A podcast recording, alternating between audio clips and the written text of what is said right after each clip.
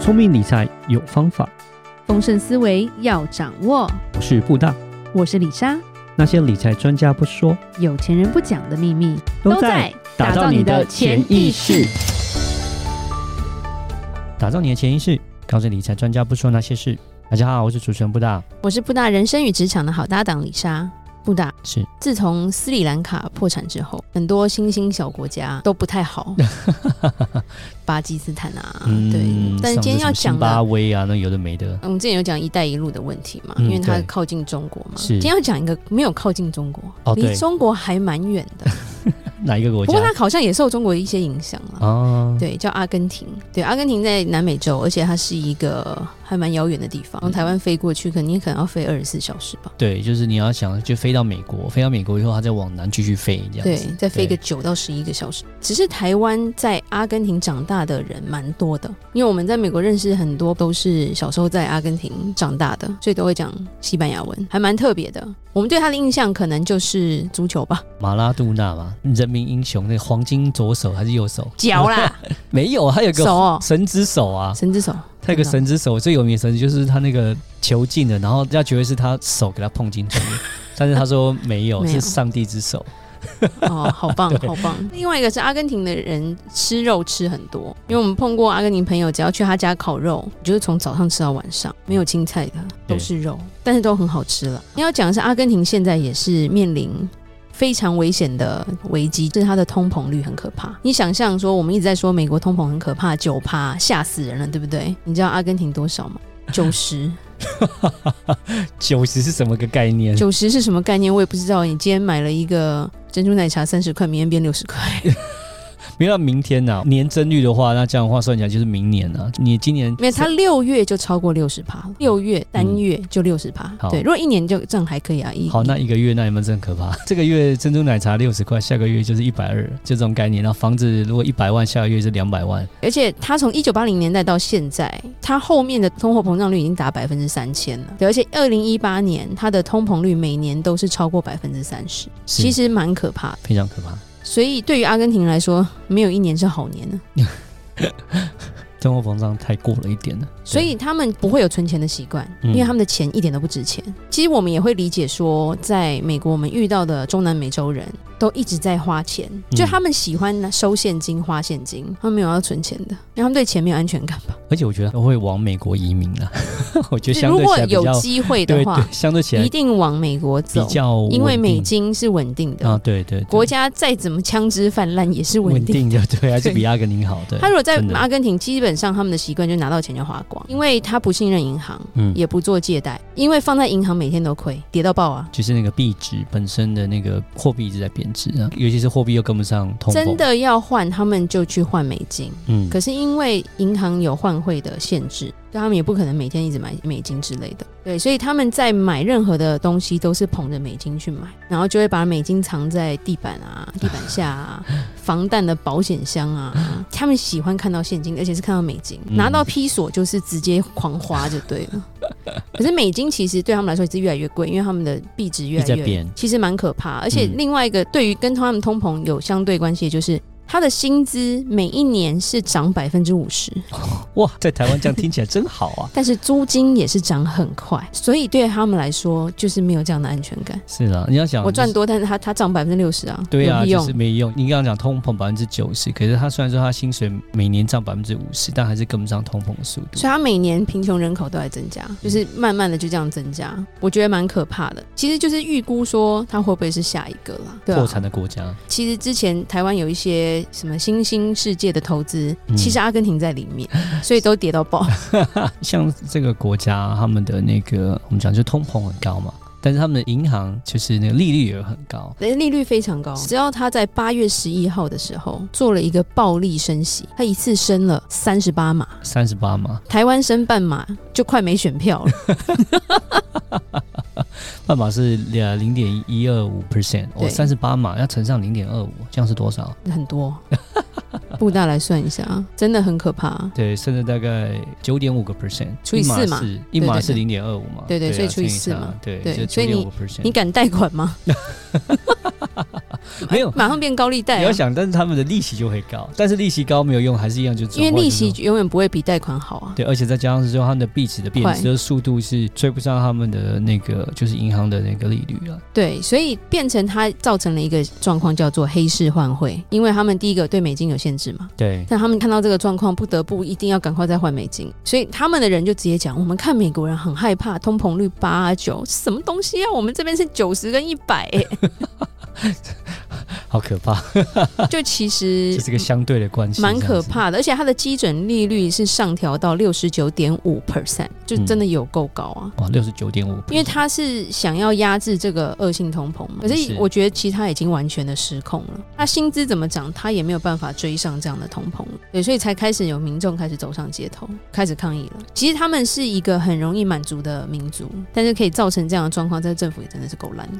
我想他们在经济政策上面其实做错应该是蛮多的啊、然后就是变成说你在你看在基准利率六十几帕的情况下，你就可以想象就是说那个等于是资金是紧缩到这个状况，希望大家都放在银行里面存钱，不要换成换成别的币美金对币值这样子。而且但他是每个还是月没你只能用换两百块美金，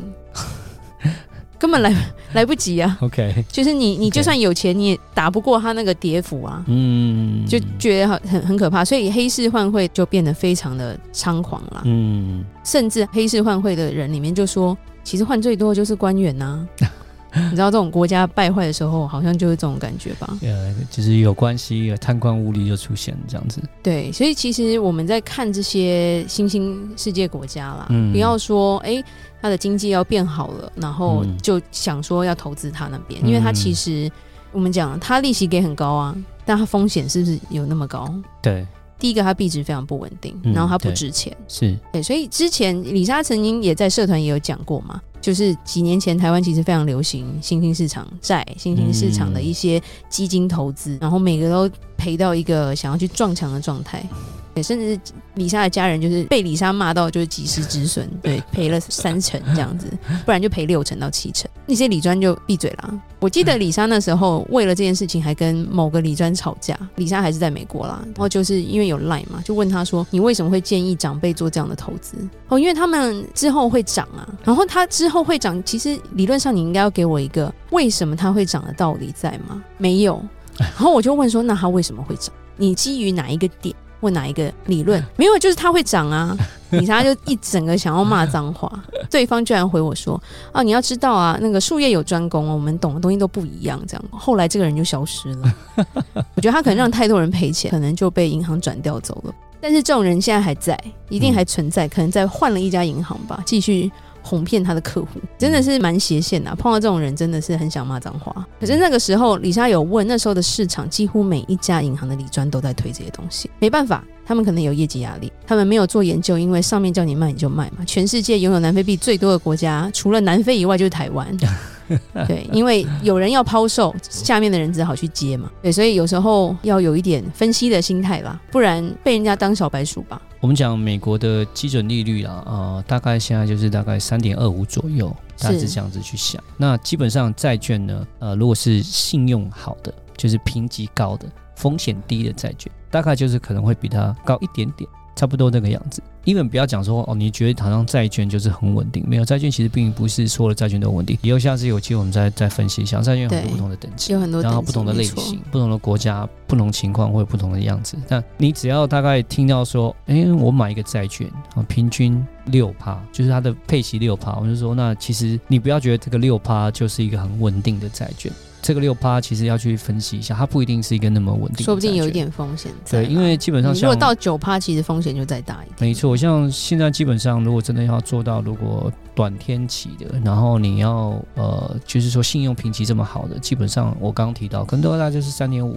到四四左右。对啊，如果说对你要六趴那种的，OK，有些金融债可能可以达到，有些啊可是可以，这可是他只给有钱人啊，对一，般人其实买不到没错，，第一个金融债那个门槛高，再加上是那金融债其实它也是有一些特殊的情况的，有可能会被减资会不见的，或者对换成股票，风险也是在的。对，不过也不是说哦高收益一定就是骗人的啊，或者是怎么样，嗯只是说你在下手的当下，你到底有没有认知到这样的风险的存在？没有投资是没有风险，不是说哎你只听好的，嗯很多理专就会跟你说啊，你看它有十一趴，不太会跌啦，怎么跌也不会跌到你本金啦，因为你有嗯十一趴嘛，它跌嗯五趴你还赚六趴，嗯哇这些话术真的是超厉害，就妈的就跌三十趴，对不对？后来碰到的结果都是这样子，然后你就要很后悔，因为那个理专你就再也找不到它。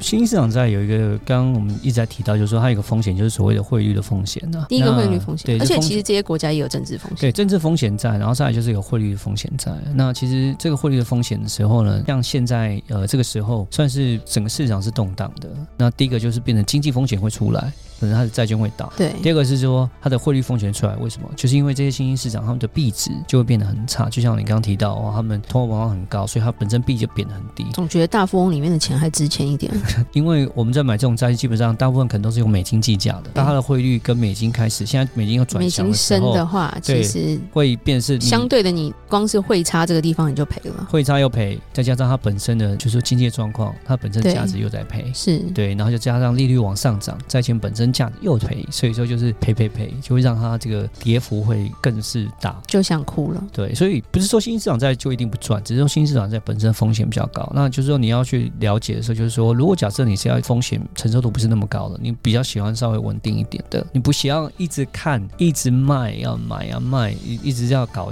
就是说一直在，就是我们讲一直在交易的话，那可能其实新兴市场就可能比较不建议。新兴市场真的看趋势。是，趋势好，市场好的时候可能还不错，可是它就是大起大落的。像现在这个时候，可能就会跌得很惨。那你有没有办法知道说它在跌得很惨之前你要出场？有时候是而蛮且困它难的。这些东西又不太像股票一样，就是我们有些可以买卖的嘛。这种通常是包在基金里面，甚至包到保险里面。你嗯不是买卖那么容易，因为你只要一退出，你可能就有一些违约金要处理了，所以会对很卡，所以卡到就是到最后心里就会有一个阴影在，对，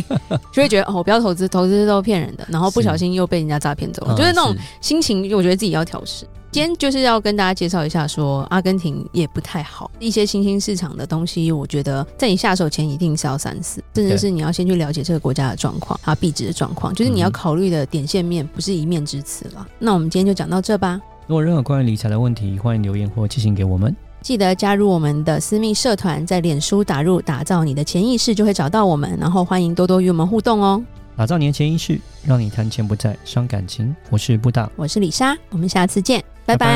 拜